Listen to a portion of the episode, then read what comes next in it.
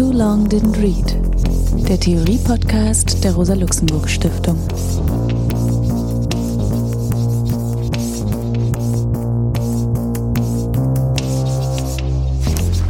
Hallo, mein Name ist Alex Demirovic. Ich begrüße euch zum Theorie-Podcast der Rosa-Luxemburg-Stiftung. Heute wollen wir das Buch von Deepesh Chakrabarti, Das Klima der Geschichte im planetarischen Zeitalter, vorstellen und diskutieren.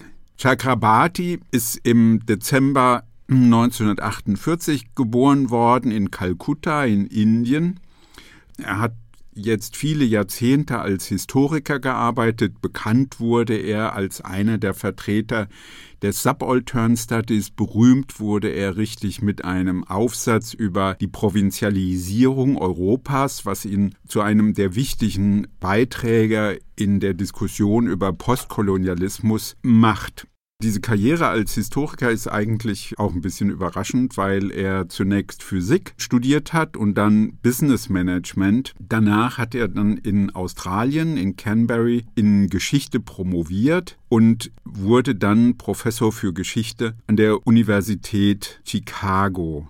Wenn man das sieht, wie er auch sich bedankt in dem Buch, was wir hier behandeln wollen, das Klima der Geschichte, dann kann man sagen, dass er in den letzten 10, 15 Jahren ein ausgesprochen erfolgreicher, weitgereister Wissenschaftler, Historiker war und ist, also an vielen Institutionen in Australien, in Japan, in Deutschland, in den USA und vielen Orten gelehrt und geforscht hat, also eine enorm breite Vernetzung mit Menschen, Wissenschaftlerinnen aus den unterschiedlichsten Disziplinen, also Geschichtswissenschaft, Klimaforschung, Wissenschaftsforschung, also sehr eng verbunden auch mit Bruno Latour und Geowissenschaften, um nur einige zu nennen. In Berlin war er eine Weile dann am Wissenschaftskolleg und hat auch mit dem Haus der Welt der Kulturen zusammengearbeitet.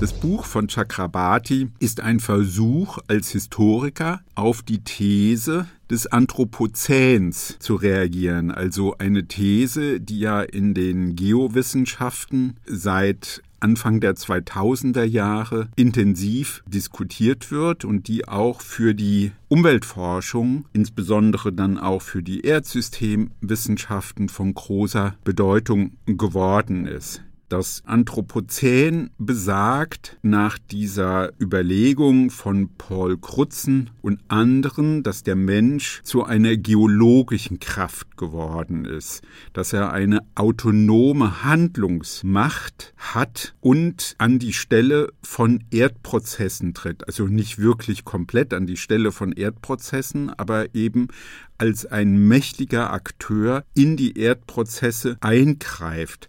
Das ist sehr folgenreich, weil es eben auch bedeutet, dass lange naturgeschichtliche Entwicklungen, Tendenzen, auch biologische Evolutionsprozesse durch menschliches Handeln maßgeblich beeinflusst werden. Es wird darüber gestritten, ob es sinnvoll ist, überhaupt den Ausdruck Anthropozän zu verwenden, weil darin steckt ja das Wort Mensch, also Anthropos, und das würde ja bedeuten, dass es eben der Mensch im Allgemeinen ist, der auf Natur Einfluss nimmt, auf natürliche Prozesse, erdgeschichtliche Prozesse Einfluss nimmt.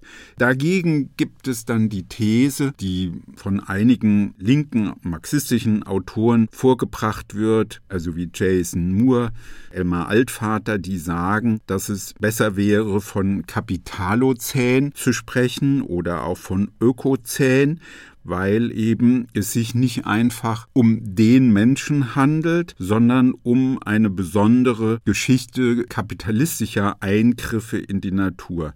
Das führt unter anderem zu Diskussionen darüber, wann das Anthropozän eigentlich angefangen hat. Also beginnt es mit der erdgeschichtlichen Periode des Holozäns, also dem Ackerbau, der Urbanisierung, also der Entwicklung von Städten. Das würde heißen, es wäre dann 10.000 Jahre alt.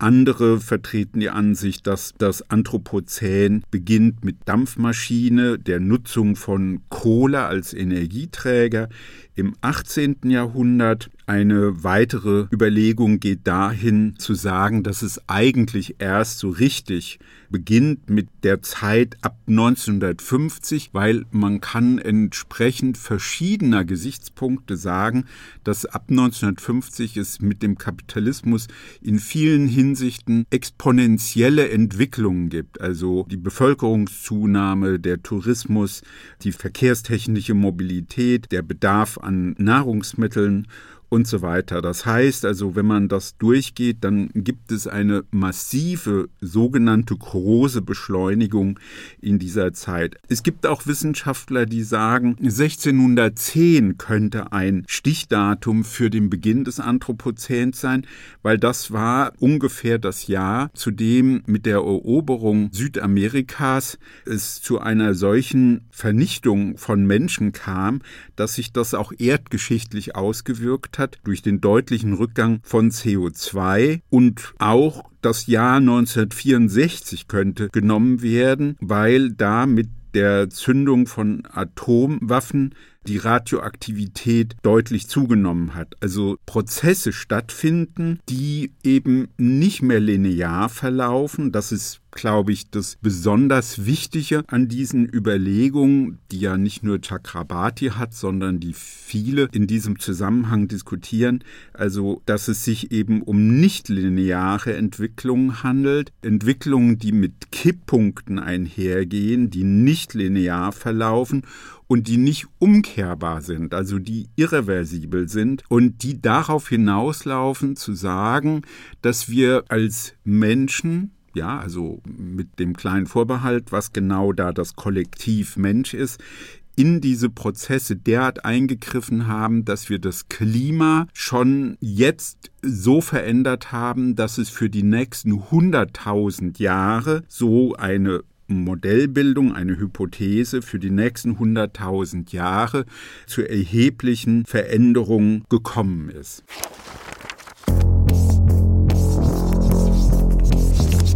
Chakrabarti betont, dass mit dem Anthropozän mehrere Zeitlichkeiten zusammengeführt werden, also Erdgeschichte, die viele Milliarden Jahre umfasst, die Geschichte des Lebens auf dem Planeten, die auch wiederum viele hundert Millionen Jahre zusammenfasst, und dann die Weltgeschichte, also die Geschichte der Menschen, die eingebettet ist in die Geschichte des Lebens. Und sein Problem ist, dass jetzt gerade in der linken Diskussion, der marxistischen Diskussion, in der Diskussion der Historikerin, in der Moralphilosophie, in der politischen Philosophie es immer zu Trennung kommt. Wir also gar keinen Begriffsapparat haben, um diese planetarische Geschichte, wenn man so will, die Naturgeschichte, in die Begrifflichkeit in der Weltgeschichte, der Globalisierung einzubetten, zu integrieren. Wir haben also bisher noch keine Begriffe ausgebildet, diese zwei Geschichten in einer Einheit zu erörtern. Aus seiner Sicht gehört es zu unserer Denktradition, dass Natur und Mensch immer wieder getrennt werden. Das bezeichnet er als Anthropozentrismus, also im Zentrum steht der Mensch als moralisches und politisches Wesen. Das führt bei Chakrabarti zu ausführlichen Auseinandersetzungen mit Immanuel Kant und dessen Vorstellung vom Menschen, der eben auf der einen Seite animalisch ist, tierisch und dem Menschen, der eben dem Sittengesetz, den moralischen Begriffen folgt.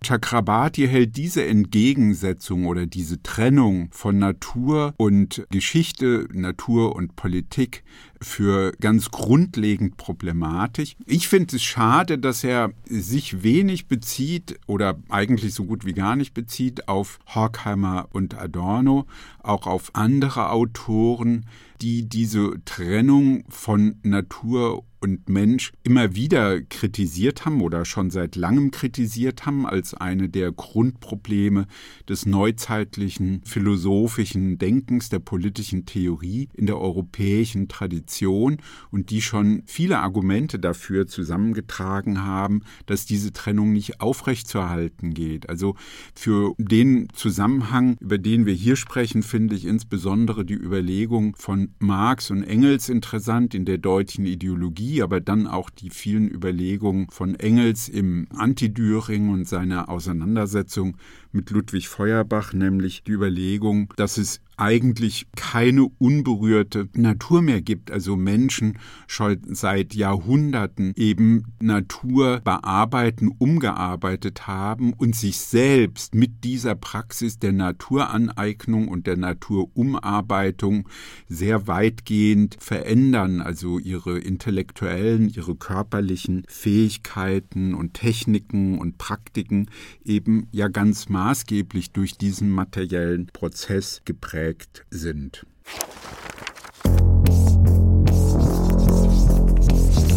Chakrabarti kritisiert diese Orientierung unserer moralischen und politischen Begriffe und vertritt die Ansicht, dass diese Moralbegriffe, die ja im Zentrum Gerechtigkeit haben, dem Problem nicht gerecht werden, mit denen wir heute zu tun haben. Also woran wir uns orientieren, sind liberale Freiheitsrechte und die schließen ein, dass Individuen Rechte haben, dass sie auch ein Recht darauf haben, Wohlfahrt zu empfangen, also Unterstützung zu erhalten.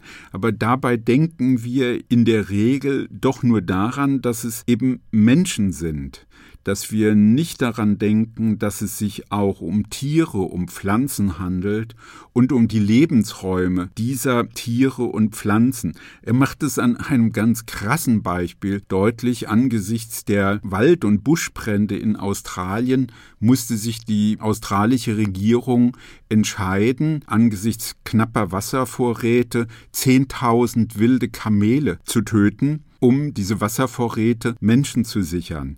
Aber das wird gar nicht als ein Problem der Gerechtigkeit und der Verteilung von Lebensräumen diskutiert. Genauso, finde ich, wirft er ein interessantes Schlaglicht auf die Frage von Flucht, dass er anspricht, dass auch die Tiere und die Pflanzen flüchten. Wir sprechen dann leicht von invasiven Pflanzenarten, aber überlegen gar nicht, dass es sich dabei auch um Fluchtprozesse von Pflanzen handelt, die eben vor der Erderwärmung eben aus bestimmten Regionen in andere Regionen sozusagen abwandern, weil sie dort dann für sie günstige Lebensbedingungen finden. Deswegen ist es auch interessant, dass Chakrabarti die Ansicht verfolgt, dass wir Teil eines Netz des Lebens sind, also mit diesen Tieren und Pflanzen verbunden, dass wir aber durch die Art und Weise, wie wir uns in diesem Netz des Lebens bewegen, die Lebensmöglichkeiten vieler Tiere und Pflanzen beeinträchtigen. Dazu würde er auch Viren und Bakterien zählen und dass wir an einem Massensterben wirken, was eben dann auch die Evolutionstheorie von Darwin oder in der Tradition von Darwin in einer gewissen Weise unbrauchbar macht. Darwin geht ja davon aus, dass du in der natürlichen Reproduktion sowas hast wie eine Selektion und eine Beharrung von Arten, ne? dann sterben Arten aus. Aber wenn wir jetzt, was ja jetzt der Fall ist, ne, geschätzt sind eine Million Arten durch uns vernichtet worden, dann ist das ja ein Wegfall der evolutionären Dynamik. Und wir wissen nicht, was die Folgen sind. Und wenn wir dann jetzt da noch reingehen mit gentechnisch veränderten Pflanzen, ja, oder gar Tieren, dann weiß ja keiner, was dabei rauskommt. Das heißt, das wäre auch einer der wichtigen Gesichtspunkte von Nichtlinearität menschlichen Handelns, dass wir so tief in die Evolution eingreifen, dass wir genau genommen gar nicht wissen, welche Folgen unser Handeln haben haben wird. Jedenfalls bedeutet es für ihn, dass die liberalen Traditionen von Freiheitsvorstellungen für die Herausforderungen, mit denen wir zu tun haben, eigentlich unbrauchbar sind und wir eben auch ganz neue Begriffe von Gerechtigkeit entwickeln müssten. das hat zur Folge, dass er auch den Begriff der Klimagerechtigkeit in Frage stellt, weil er sich fragt, worauf würde Klimagerechtigkeit hinauslaufen? Klimagerechtigkeit würde nach dem Stand der jetzigen Diskussion beinhalten, dass eben insbesondere arme Länder aus seiner Sicht auch zu Recht fordern würden, in gleicher Weise Kohlendioxid emittieren zu dürfen. Also die Diskussion über Einschränkung von Emissionen in vielen Ländern als ein Versuch des entwickelten kapitalistischen Nordens betrachtet wird, Entwicklungschancen zu verbauen, also koloniale oder neoimperialistische Verhältnisse aufrechtzuerhalten. Und Chakrabarti sagt, na ja, genau genommen wäre, wenn diese Länder Länder des globalen Südens sich tatsächlich in gleicher Weise entwickeln würden wie der Norden, wäre das Verhängnis der Klimaentwicklung schon sehr viel weiter und noch weniger umkehrbar, als es heute ist. Das heißt, aus seiner Sicht, und das sagt er, das ist eben eine Ironie der Entwicklung, dass die Armen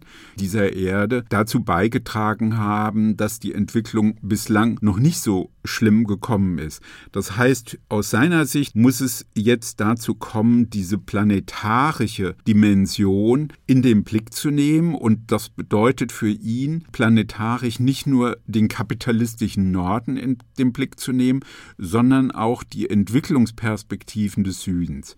Aus seiner Sicht ist das wichtig, weil er sagt, die Region, die Länder des Südens bewegen sich nicht nur einfach auf dem Modernisierungspfad der nordatlantischen kapitalistischen Staaten und folgen denen mimetisch nach, sondern haben auch eigene Vorstellungen davon, wie sie sich modernisieren, in welcher Weise sie sich entwickeln wollen auch sie betrachten dann die großen Wasservorräte als, also das zeigt er insbesondere an den Reden von Nehru, betrachten sie vor allen Dingen als Energiespeicher, also die zu nutzen wären für die gesellschaftliche Entwicklung.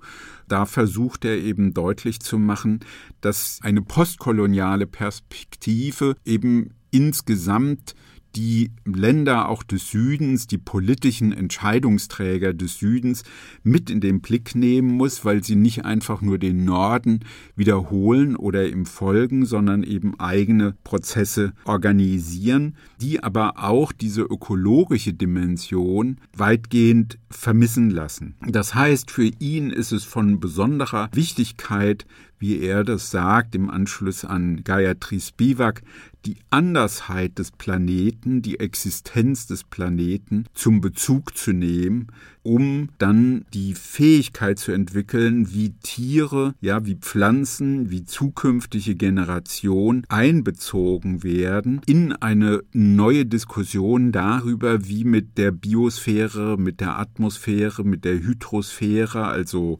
Boden, Luft, Wasser, umgegangen werden kann.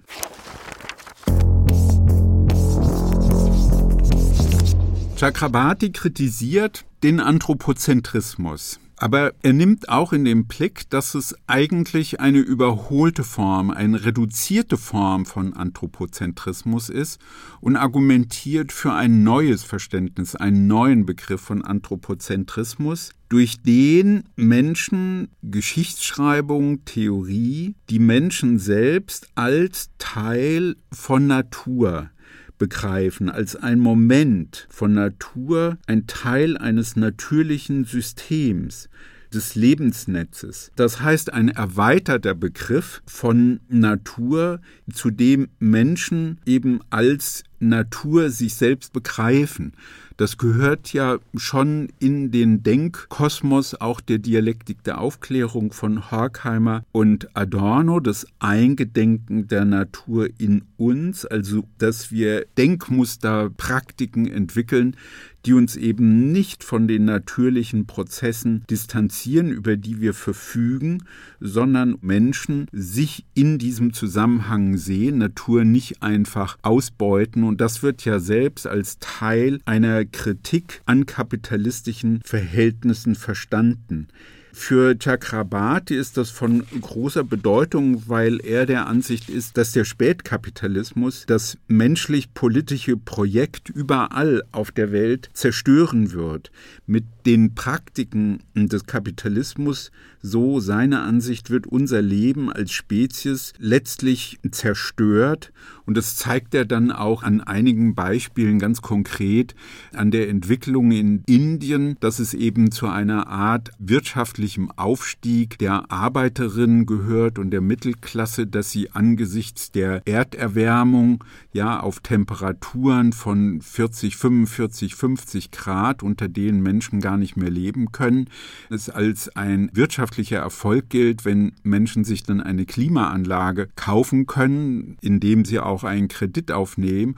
Und wenn das wiederum von vielen getan wird, also millionenfach, so viel Strom erforderlich ist, der mit Kohleenergie erzeugt wird, dass genau das, was die Bedingungen des Überlebens sichert unter diesen Bedingungen, nämlich eine Klimaanlage, gleichzeitig dazu beiträgt, dass die Lebensverhältnisse, die klimatischen Verhältnisse sich dadurch dramatisch verschlechtern. Also kommt Chakrabarti zu den Überlegungen, dass wir ein Bewusstsein dieses Prozesses benötigen und dass es eigentlich darum geht, wenn man so will, zu einer Weiterentwicklung des Planeten zu gelangen.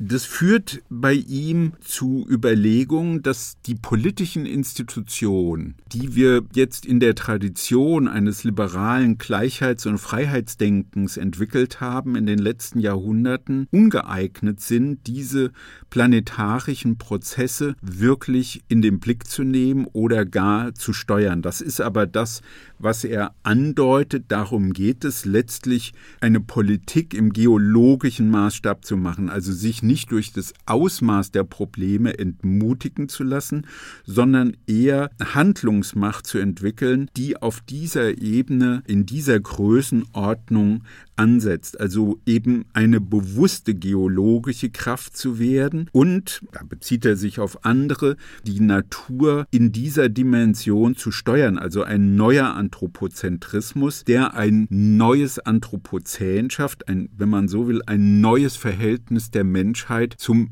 Erdsystem. Genau genommen legt er nahe, dass ein Gedanke, der sich ja auch bei Marx findet, dass die Menschen die Verantwortung haben, die Aufgabe haben, die Erde besser zu hinterlassen für die nachfolgenden Generationen, als sie sie vorfinden. Bei Marx könnte man sagen, war es tatsächlich noch gedacht im Sinne der Beziehung zwischen den lebenden und den zukünftigen Generationen von Menschen, während Chakrabarti angesichts dieser neueren Diskussion eben vorschlägt, diesen Begriff der Verantwortung auch auszudehnen auf die Gesamtheit der Bereiche, also eben Pflanzen, Tiere, Mikroben und dass er auch ein Thema aufwirft, was ja insgesamt wirklich schwierig ist. Das betont er, das ist wie bei Donna Haraway, dass er sagt, wir müssen uns auch als Spezies wahrnehmen und überlegen, ob wir nicht zu viele sind.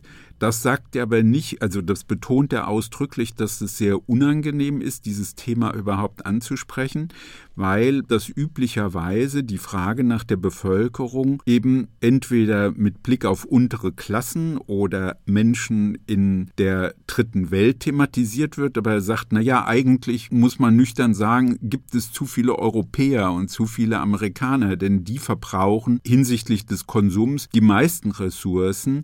Es ist aber dennoch eine Frage, dass die Freiheitsrechte, die wir in der politischen Philosophie den Einzelnen gewähren, durch durchaus unter dem Gesichtspunkt betrachten müssen, können alle Menschen gleichermaßen diese Freiheitsrechte genießen und ist es nicht sinnvoll zu überlegen, wie entwickeln sich die Bevölkerung unter dem Gesichtspunkt der Anrechte auf Lebensraum auch für Pflanzen und Tiere. Also wirft er damit, so meine ich, wirklich wichtige Fragen auf für das Problem einer zukünftigen Gestaltung und der Ausbildung von Institutionen, mit denen wir in der Lage sind, zu einem besseren Anthropozän beizutragen und zu einer Art eines Zeitalters zu kommen. Er bezieht sich da auch auf einen Autor, der sagt, na ja, eigentlich steht das großartigste Zeitalter der Menschheit noch bevor, wenn wir diese Fähigkeiten entwickeln, uns der Krise des Erdsystems zu stellen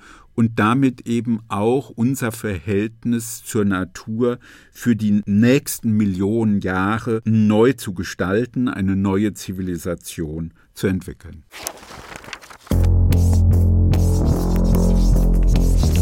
Die Klimakrise verursacht Probleme, bei deren Erwägung wir ganz unterschiedlichen, häufig unvereinbaren Zeitmaßstäben folgen. Politische Expertinnen denken in Jahren, Jahrzehnten, allerhöchstens Jahrhunderten, während demokratische Politikerinnen in Wahlperioden denken. Wenn man den anthropogenen Klimawandel und die mögliche Dauer seiner Auswirkung verstehen will, muss man in sehr langen und sehr kurzen Zeiträumen zugleich denken, wozu auch Zeitmaßstäbe gehören, die sich den menschlichen Angelegenheiten gewöhnlich zugrunde liegenden Zeitmaß entziehen. Die menschlichen Institutionen und Praktiken sind auf das menschliche Zeitgefühl und Geschichtsverständnis ausgerichtet. Dies ist ein Grund, warum es schwierig ist, ein politisches Gesamtpaket in Sachen Klimawandel zu erarbeiten. Aber mittlerweile müssen wir diese Institutionen nutzen, um uns mit Prozessen zu befassen, die sich über sehr viel ausgedehntere Zeiträume entfalten.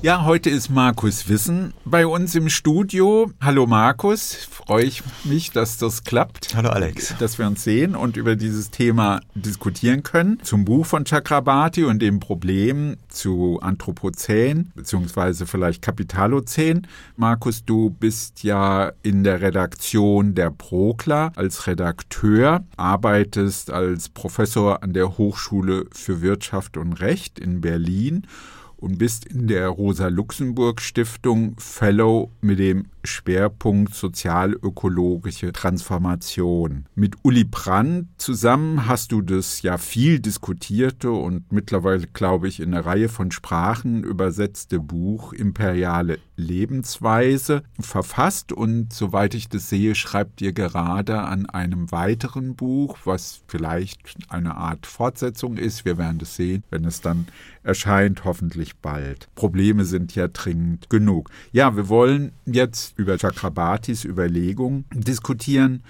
Du hast ja vielfach über das Thema gesellschaftliche Naturverhältnisse geschrieben, gearbeitet. Ja, was meinst du zu dem Buch? Trägt es sinnvoll zu dieser Diskussion bei? Ist es eine interessante Weiterentwicklung? Also mit Blick auf auch sein seine Auseinandersetzung dann mit Kapitalozän, dass er ja da eher so ein bisschen skeptisch ist. Also ich glaube, das sollten wir auf jeden Fall diskutieren. Hm. Also ich finde erstmal, es ist eine wichtige Intervention in, in die Debatte über das Anthropozän. Also Chakrabarti macht ja deutlich, wie verschiedene Zeitlogiken aufeinandertreffen, miteinander kollidieren. Er macht ja, deutlich, ja. dass eben plötzlich eine geologische Zeit, die bisher eher so als Hintergrundkonstante der menschlichen Geschichte galt, in die menschliche Geschichte einbricht.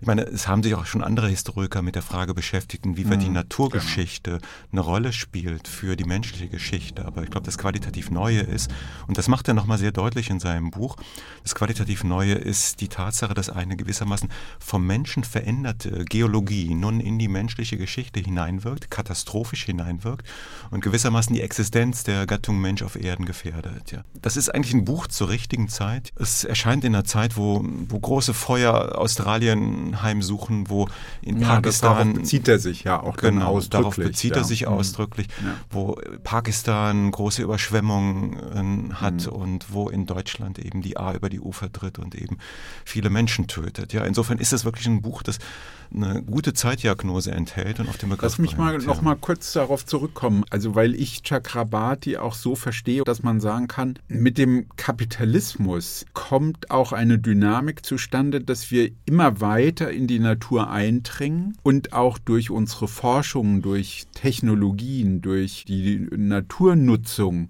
immer komplexere Zusammenhänge mit immer längeren Zeitrhythmen in den Blick nehmen können. Also eines der wichtigen Kapitel Kapitel 3, in denen er genau das so thematisiert. Es ist also nicht nur einfach so eine Art objektiver, uns überwältigender mhm. Prozess, sondern wir entdecken gleichzeitig, wir entwickeln auch dieses Wissen davon, dass wir mit diesem Naturzusammenhang zu tun haben, also mit gewaltigen Kreisläufen, die über Tausende oder Hunderttausend mhm. Millionen Jahre verlaufen und auf die wir uns jetzt einstellen müssen. Und das ist ja wirklich, ja. insofern ist das Buch, obwohl er ja sehr zurückhaltend ist mit seinen Forderungen, ist es, hat es ja immer wieder diese implizite Botschaft, Leute, wir müssen anders über diese Prozesse nachdenken, in ganz anderen Rhythmen. Ja. ja. ja, ich meine, ähm, klar, das, aber ich würde sagen, das ist jetzt ein Phänomen, was zumindest schon einige Jahrzehnte alt ist, dass mhm. wir wissen, dass der Klimawandel stattfindet, dass er wirklich starke Folgen für die Menschheit haben wird. Das wissen wir von der Klimawissenschaft seit einigen Jahrzehnten, aber ich glaube, das qualitativ Neue, was wir jetzt in den letzten Jahren verstärkt erlebt haben, ist, dass eben die Klimakrise nicht mehr nur in Gestalt von ja. wissenschaftlichen ja. Beschreibungen für uns erfahrbar wird oder eben auch nur vermittelt erfahrbar wird, sondern tatsächlich in die Gestalt von Ereignissen, die in die Menschheitsgeschichte hineinbrechen. Das ist, genau. glaube ich, ein relativ neues Phänomen. Ja. Ich meine, im globalen Süden hat es schon früher angefangen, aber jetzt ist es auch im globalen Norden spürbar und man kann sich dem gewissermaßen nicht mehr entziehen. Das, was bisher für uns nur in Gestalt von wissenschaftlichen Repräsentationen zugänglich war, wird nun zu einer zunehmend prägenden Alltagserfahrung und als ja. solche auch politisiert. Ja, er erörtert das ja auch und sagt, na ja, was er gerne betonen möchte, ist, dass nicht nur einfach diese Klimaprozesse ablaufen und stattfinden, sondern dass sie eben auch nicht linear verlaufen. Und dass wir mit unseren Begrifflichkeiten, mit der Art, wie wir denken, immer noch in liberalen Begriffen, in Prozessen politischer Zeitlichkeit, also einer bestimmten, wie er das nennt, Geschichtsregime, so eine kontinuierliche Dynamik unterstellen. Da hat er eigentlich fast so was von Walter Benjamin, dass wir sagen müssen, nein, wir müssen uns klar machen, es gibt Kipppunkte. Mhm. Und wir leben in einem solchen Kipppunkt, in einer solchen nichtlinearen Situation, die wirklich eine Riesenherausforderung für uns schafft. Also eine völlig neue Art, uns im Verhältnis zum Erdsystem.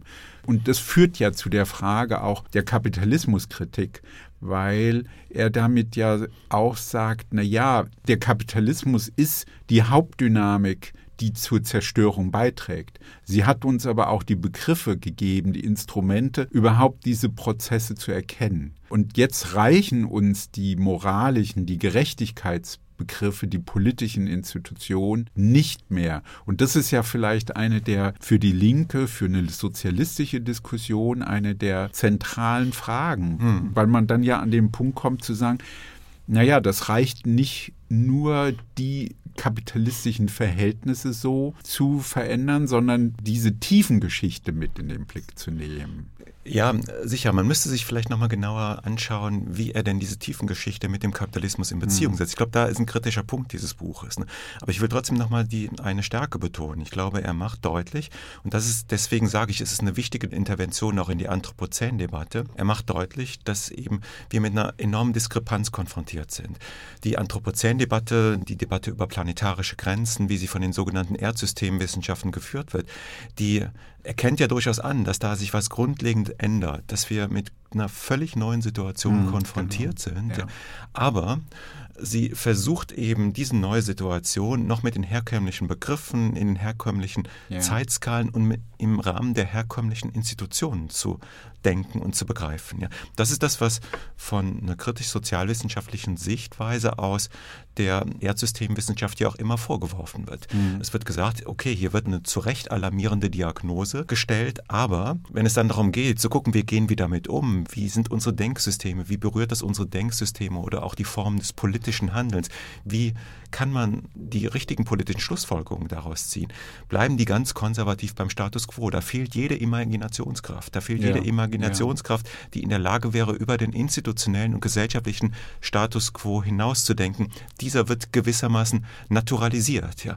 Und das ist das Problem. Und da macht wie ich finde, Chakrabarti einen sehr guten Punkt, weil er ja. sagt, das stellt alles in Frage. Das fordert uns heraus, über viele Dinge komplett neu nachzudenken und auch Institutionen, unsere gesellschaftlichen Verhältnisse anders zu denken. Naja, aus meiner Sicht ist es eine der anregendsten Aspekte. Er sagt ja selber, er kann sich eigentlich nach den Erfahrungen, die er als Historiker, also in der Globalgeschichte gemacht hat, nicht so richtig vorstellen, dass Menschen wirklich so vernünftig werden. Aber gleichzeitig ist das ganze Buch ja letztlich ein ganz optimistisch gehalten, in dem Sinne, wir brauchen diese neuen Institutionen. Wir mhm. müssen mhm. unser Verhältnis zur Natur umstellen und auch natürliche Prozesse steuern. Mhm. Ja, und da kommen wir ja wirklich zu der Frage, ja, wie? Also, das ist der hier, Punkt. Du, du, die beantwortet Transformationstheoretiker, ja. Ja, diese Frage beantwortet er, wie, wie ich finde, nicht richtig. Ja. Also ja. er macht da ein paar Anmerkungen am Schluss, bleibt da aber sehr, sehr vage, ja. Und ich glaube, das hängt stark auch mit seiner Problemdiagnose zusammen, ja. dass er sich im Prinzip doch sehr stark von, sagen wir mal, ökomarxistischen Ansätzen oder auch der politischen Ökologie distanziert, die sagen würde, naja, wir müssen uns doch stärker mit dem Kapitalismus beschäftigen, wenn wir die konkreten Ursachen dieses Problems, das Chakrabarti ja sehr gut beschreibt, wenn wir die Ursachen äh, verstehen wollen wollen. Und da, wie ich finde, der verweigerte sich. Und da liegt meines Erachtens ein Problem des Buches. Ja, aber wie würdest du das sehen? Wenn ich jetzt unsere Diskussion nehme im Zusammenhang gesellschaftlicher Naturverhältnisse oder die Überlegung von Jason Moore zu sagen, das sind 400 Jahre kapitalistische Akkumulationsdynamik, die sehr folgenreich sind für die Vernutzung von Wäldern, die Umgestaltung von Landwirtschaftsflächen, dann könnte man sagen, ja, das ist natürlich sehr plausibel, auch die ganze Nutzung von fossiler Energie, ja, dass er ja aber damit schon auch auf etwas hinaus will, was ich finde, dass die bislang gar nicht so im Blick hatten. Eben diese langfristigen Zeitlichkeiten, dass wir so tief in diese Prozesse eingegriffen haben, dass man sagen kann, ja, da rückt er etwas in den Blick, wo er auf eine wirkliche Notlage hinweist, wo ich finde, dass es für die marxistische und sozialistische Diskussion wirklich Bedarf gibt, weiterzudenken. Und ich fand es so interessant, dass er auch darauf verweist, dass der Anthropologie Anthropozän-Begriff ursprünglich, also zum ersten Mal von einem sowjetischen Wissenschaftler thematisiert wird, also auch mit der Vorstellung, wir gestalten so tiefgehend natürliche Prozesse um, dass wir uns diese anthropologische Dimension vor Augen führen müssen. Mhm. Naja, klar. Ich würde sagen, auf jeden Fall sind kapitalistische Gesellschaften jetzt eben mit diesen langen neuen Zeithorizonten oder mit genau. diesen veränderten Zeitskalen konfrontiert. Ja. Mhm. Und das sind Zeitskalen oder das sind Prozesse, die in Gang gesetzt worden sind, die den Kapitalismus wahrscheinlich lange, lange überdauern werden. Ja. Aber der Punkt ist doch der, wie sind wir denn in die Situation hereingekommen? Oder wann fing das Ganze an? Ja? Da ist Chakrabarti meines Erachtens nicht konsequent. Einerseits mhm. betont er sehr stark die fossilen Energien und mhm. die Bedeutung von fossilen Energien. Er macht an einer Stelle deutlich, wie stark der Freiheitsbegriff oder die Freiheitsvorstellung, wie sie sich eben in den Gesellschaften des globalen Nordens, aber auch des globalen Südens etabliert haben, von dem Einsatz fossiler Energie abhängig sind. Mhm. Oder wie stark diese mhm. Freiheitsvorstellungen auch durch den Einsatz von fossilen Energien verwirklicht werden können. Mhm. Aber er zieht daraus nicht die Schlussfolgerung, dass er sagt, naja gut, es sind eben die kapitalistischen, die industriekapitalistischen Gesellschaften, die erstmals in einem großen Maßstab angefangen haben, fossile Energieträger zu verbrennen. Ja. Mhm. Das ist doch der Punkt. Wie sind denn diese Phänomene verursacht worden? Wie sind diese gewissermaßen Phänomene, die dazu geführt haben, dass wir nun ins Anthropozän oder wie immer ja. man das nennen wird, eintreten? Wie sind ja. die verursacht worden? Ich würde sagen, die zentralen Verursachungsfaktoren, die zentralen Eingriffe, die kann man sozusagen ab Beginn des Industriekapitalismus ansetzen. Ja. Ja. Ich würde dann nicht mal mit, mit Jason Moore argumentieren. Jason Moore geht ja noch weiter zurück. Der würde mhm. sagen, der entscheidende Einschnitt ist das 16. Jahrhundert, ja, ja. mit dem Ausgreifen Europas auf die Kolonien, mit der Tatsache, dass dann eben Landschaften komplett verändert worden sind, Wälder abgeholzt worden sind, dass sozusagen ein Austausch zwischen Arten stattfand und so weiter. Er würde sogar die, die kleine Eiszeit darauf zurückführen. Er würde sagen, okay, dadurch, dass eben Europa nach Lateinamerika ausgegriffen hat, hat Europa Unverdacht eine ganze Reihe von Krankheiten eingeschleppt, dadurch sind Menschen ausgestorben, Landwirtschaft wurde nicht weiter betrieben, eine Verwaltung stand, fand statt und damit haben sozusagen die CO2-absorbierenden Ökosysteme überhand mhm. genommen und die CO2-Konzentration in der Atmosphäre ging zurück mit der Folge, dass wir eine kleine Eiszeit bis etwa Mitte des 19. Ja, Jahrhunderts ja. hatten.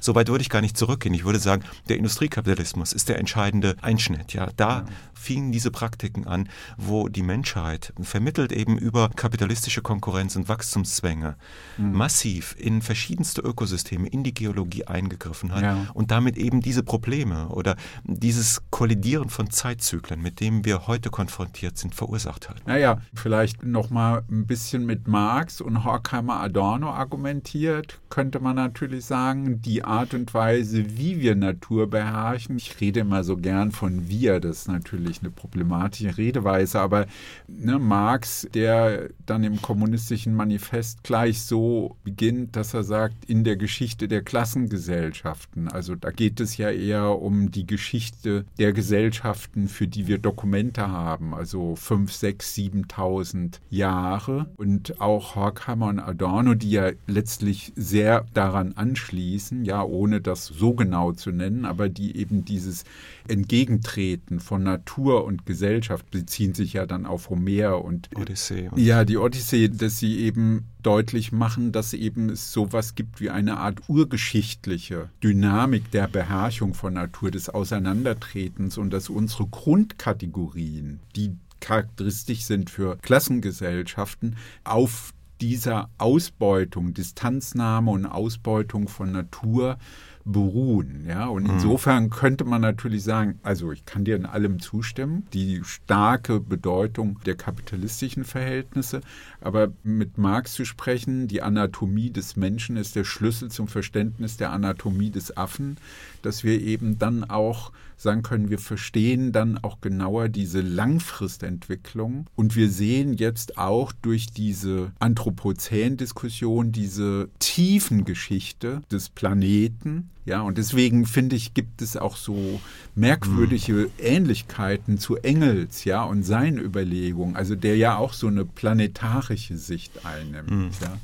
Naja, aber man könnte natürlich jetzt mit Marx nochmal diese Unterscheidung stark machen zwischen Naturaneignung und Naturbeherrschung. Mhm. Naturaneignung als eine menschliche Konstante, als eine anthropologische ja, genau. Konstante. Wir müssen uns Natur in irgendeiner Form aneignen, um basale Bedürfnisse befriedigen mhm. zu können. Wir brauchen mhm. Kleidung, wir brauchen Nahrung, wir brauchen ein Dach über dem Kopf. Ja. Ich glaube, das ist eine anthropologische Konstante. Ja. Aber die Frage ist, wie organisieren wir diese Naturaneignung? Genau. Können wir sie reflexiv organisieren oder organisieren wir sie herrschaftsförmig? Und Marx würde natürlich sagen, der Kapitalismus ist eine Herrschaft gewerkschaftsförmige Organisation ja. der Naturaneignung. Und er hat sich ja vor allen Dingen auch in den letzten Jahren seines Lebens sehr intensiv nochmal mit dem ökologischen Widerspruch des Kapitalismus ja, beschäftigt. Genau. Also das genau. heißt ja nicht, dass nicht auch andere Gesellschaften, vorkapitalistische Gesellschaften, bestimmte instrumentelle Rationalitäten gegenüber Natur entwickelt mhm. haben, Formen der Naturbeherrschung. Ja. Das ist keine Frage. Ne? Ich meine, das haben auch Historiker gezeigt, dass immer wieder Gesellschaften ausgestorben sind, gerade aufgrund der Art und Weise, wie sie mit Natur umgegangen sind. Ja. Und weil diese Art und Weise eben herrschaftsförmig war und dann irgendwann auf diese Gesellschaften selbst zurückgeschlagen hat. Ja. Ja. Das ist richtig. Ne? Nur die Frage stellt sich halt, warum wir gerade jetzt, jetzt in diese Zeit kommen, wo das Ganze offensichtlich existenzbedrohend wird für die gesamte Menschheit und nicht mehr irgendwie ein Phänomen ist, das auf bestimmte Räume der Erde begrenzt bleibt. Das ist ja die entscheidende Frage. Ne? Und da würde ich sagen, dass diese instrumentelle Rationalität, der instrumentelle Umgang mit Natur, ja, den ja, den ja Horkheimer und Adorno auch thematisiert haben, dass das etwas ist, was sich auch in früheren Gesellschaften feststellen lässt. Aber diese früheren Gesellschaften hatten einfach noch nicht die technischen Mittel zur Verfügung, diese Möglichkeit ja.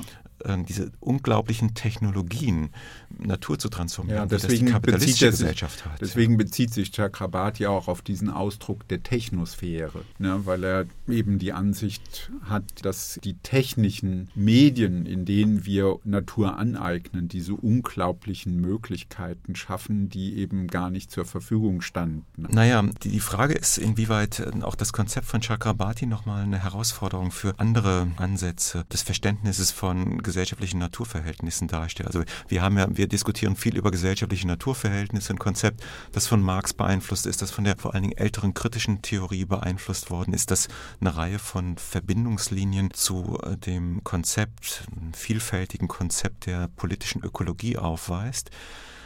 Chakrabarti geht darauf nicht explizit ein. Er bezieht sich auf Adorno, auf Horkheimer in seinem Buch, aber ja, er aber geht sehr nicht. oberflächlich. Er, ne? ja, Am er, Ende ist es wirklich sehr oberflächlich. Ja, ne? und er geht auch auf diese Weiterentwicklung Mhm. der kritischen Theorie, wie sie von. Christoph Görg oder dem ISOE in Frankfurt, dem Institut für sozialökologische Forschung, gemacht worden ist, gar nicht ein. Ich würde sagen, man kann das, was er sagt, durchaus damit in Verbindung bringen. Ich glaube, so ein wichtiger Aspekt bei Chakrabarti ist, dass er darauf schaut, wie sich gewissermaßen das nicht-identische Bahn bricht in, unter diesen veränderten Bedingungen. Ja, Er hat keinen Begriff davon, aber ich meine, er sagt ja an einer Stelle sehr ausdrücklich, es geht darum, diese Krise als eine Krise im Verhältnis der Menschheit zum Erdsystem zu begreifen. Hm. Ja, das würde ich übersetzen in einen Begriff von gesellschaftlichem Naturverhältnis. Mhm. Und deswegen finde ich auch interessant, dass er so weitreichende Vorstellungen davon hat, dass dieses Verhältnis zum Erdsystem völlig neu gesteuert werden muss und dass es deswegen auch auf eine neue Zivilisation hinaus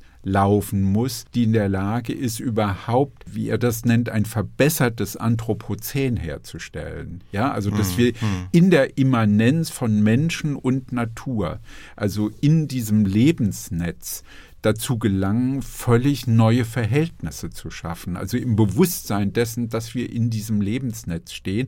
So schwierig das ist, weil er sagt, ja, wir werden uns nicht mit allen Viren versöhnen können. Es wird Viren geben, die für uns tödlich sind. Aber wir brauchen eine Idee davon, dass wir das verändern können. Und das Ja. führt jetzt zu der Frage, natürlich, wie kann man sich das vorstellen? Also, Ja. ne, das heißt natürlich, der Aneignungsprozess von Natur muss anders sein.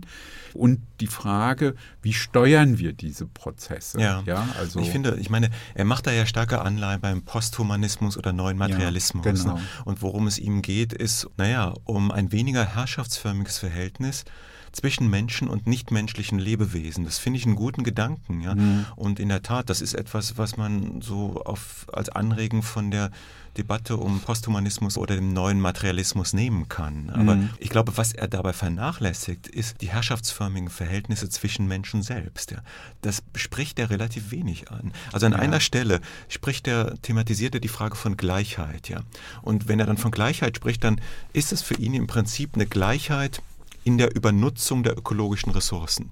Er problematisiert Gleichheit und sagt, naja, wenn wir jetzt Gleichheit herstellen, dann bedeutet das, dass im Prinzip alle sich dem Niveau des Ressourcenverbrauchs und der Senkenbelastung des globalen Nordens annähern. Ja, klar, das sind Prozesse, die wir gerade beobachten können, aber das muss ja nicht unbedingt die Gleichheit sein, mit der man in einem emanzipatorischen Sinne als Begriff operiert. Ja. Ja. Ich würde sagen, er verkennt das Potenzial des Abbaus von Herrschaft, von Menschen über Menschen für reflexivere gesellschaftliche Naturverhältnisse. Da haben wir natürlich einen Dissens, Markus, weil mit Blick auf die kritische Theorie würde ich sagen, naja, das Eingedenken der Natur in uns würde einschließen, ohne Angst anders sein zu können. Also das heißt eben gerade nicht Gleichheit, sondern eben auch die Differenz zur Geltung zu bringen. Ja, also, aber das schließt trotzdem ein, natürlich genau diese Überwindung dieser Art von Naturvernutzung und also darauf zielt ja auch seine Kritik am, Ja, ja. An, der, an den Konzepten der Klimagerechtigkeit über. Ja, Ist aber ich so. würde das gar nicht als Differenz bezeichnen. Es Ja. geht hier, glaube ich, eher um eine Gleichheit in der Möglichkeit, anders sein zu können. Ja. Ja. Heute ist es so, dass mein, manche anders sein können und andere eben nicht. ne? Naja, Also- eine maßstabslose Welt, das ist schwierig jetzt. Aber ich würde gerne noch mal auf einen Punkt, weil Mhm. ich stimme dir zu. Die Herrschaftsverhältnisse, auch Ausbeutungsverhältnisse werden in dem Buch eigentlich kaum verhandelt. Also was dann Spätkapitalismus sein soll, wird ja auch nicht so klar. Mhm. Aber es gibt so, es gibt so kleine Hinweise, dass er sagt, na ja, eigentlich bräuchte es jetzt ganz neue Initiativen, um Gaias Selbststeuerung, da schließt er ja so auch an Lovelock und Latour an, ja, Gaias Selbststeuerung, also dazu beizutragen, dass das wieder gelingt. Also seine Vorstellung mit Blick auf das Amazonasgebiet besagt dann Wiederherstellung von Kreisläufen, Reparatur. Also ich finde, das sind wichtige Überlegungen, auch für jede weitere sozialistische Diskussion, nämlich sich nicht vorzustellen, am Tag danach ja, also würden alle übereinkommen, so jetzt richten wir sozialistische Verhältnisse ein, was immer das heißt, dann würde es aus seiner Sicht einschließen Wiederherstellung, reparieren, also vorsichtiger, bedachter Umgang, Sensoren entwickeln, ja, also aus der Kooperation vieler Menschen, die in der Lage sind, überhaupt sensitiv auf solche Probleme zu reagieren und mit langfristiger Perspektive zu handeln.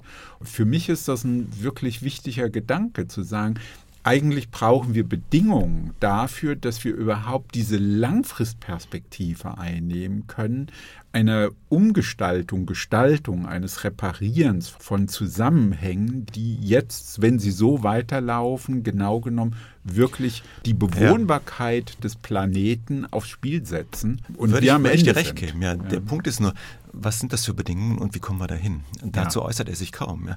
Und dazu bräuchte man, glaube ich, einen Begriff von Kapitalismus und Kapitalismuskritik, die diesem Buch fehlt. Ich meine, Chakrabarti kennt Marx in- und auswendig. Ja. Also in dem Buch Europa als Provinz setzt er sich intensiv mit Marx auseinander. Ja, ja, Ein genau. bisschen tut er das auch in dem Buch über das Klima der Geschichte. Aber er verabschiedet sich eben von der Vorstellung, dass wir über eine Kapitalismuskritik vielleicht auch nochmal klarer sehen, wie wir in die Situation hereingekommen sind und wie wir da auch wieder herauskommen könnten, indem uns eine Kapitalismuskritik und eine Folge, eine politische Folgerung, die wir daraus ziehen, etwas sagt über die Bedingungen, die genau das, was du gerade gesagt hast, gewährleisten. Und hier kann man doch auch mit deinen eigenen Arbeiten argumentieren, also zu radikaler Demokratie und Ökosozialismus. Ja. Inwieweit ist radikale Demokratie jetzt auch ein Ansatzpunkt, eben Herrschaft von Menschen über Menschen abzubauen und dabei gleichzeitig ein Schlüssel für reflexivere gesellschaftliche Naturverhältnisse uns zu verschaffen? Ja, also was, was gibt uns sozusagen die Begriffe? Also wie müssen wir sie entwickeln? Wir sollten sie entwickeln. So verstehe ich auch unsere Bemühungen. Bemühungen. Ja, ich glaube, mit dieser Aufgabe, mit diesem Vorschlag kommen wir zum Ende. Vielen Dank, Markus, ja, für die spannenden Überlegungen und Ausführungen und hoffen wir, dass wir das bald hinkriegen. Ja, sehr gerne. Wir arbeiten dran. Ja, genau. Also vielen Dank.